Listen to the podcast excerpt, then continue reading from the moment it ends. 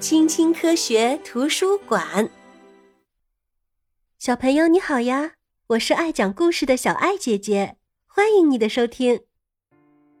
克罗族、黑脚族、科曼奇族、夏延族、苏族，在白人到来之前，广袤的北美平原上生活着许许多多的印第安部落。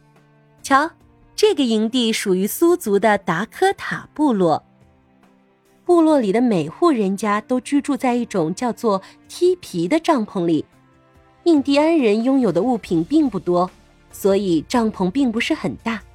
冬天，一堆火就能让整个帐篷暖和起来。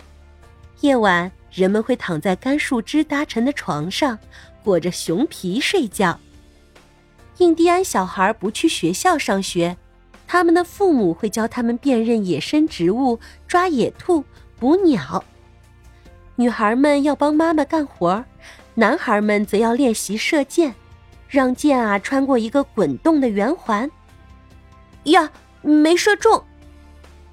每个孩子在很小的时候就会拥有一匹矮种马。小朋友，谁想来赛马？和平原上所有的印第安人一样。达科塔人是野牛的捕猎者，如果猎物短缺，人们就会跳起野牛舞，那是在向自然神灵祈求，希望神灵能给他们送来猎物。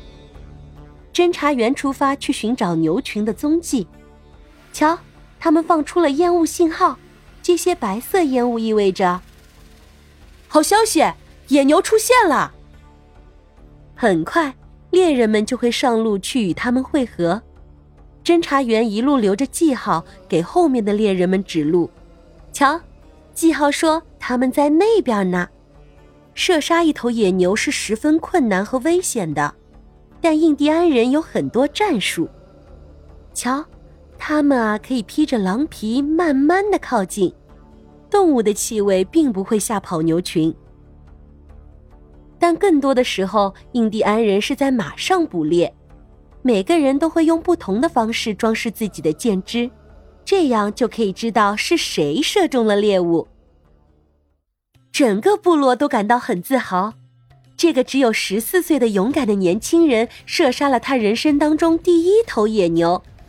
部落首领把牛心送给他作为奖励。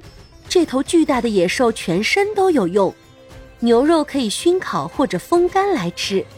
它的骨头可以用来制造武器或者工具，用上十二张野牛皮就能织起一个梯皮帐篷。对于印第安人来说，最重要的品质就是勇气。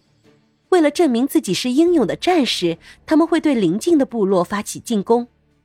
出发前，他们会在自己的身上和马身上都涂上战争主题的彩绘，他们认为这样可以获得一些神奇的力量。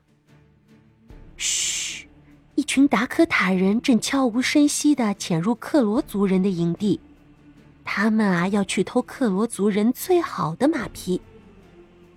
对于印第安人来说，最大的战绩是用自己的手杖击中敌人，而不是杀死对方。如果能够成功击中敌人，这个达科塔人就可以在自己的手杖上加一根羽毛，但是要小心敌人飞来的战斧哦。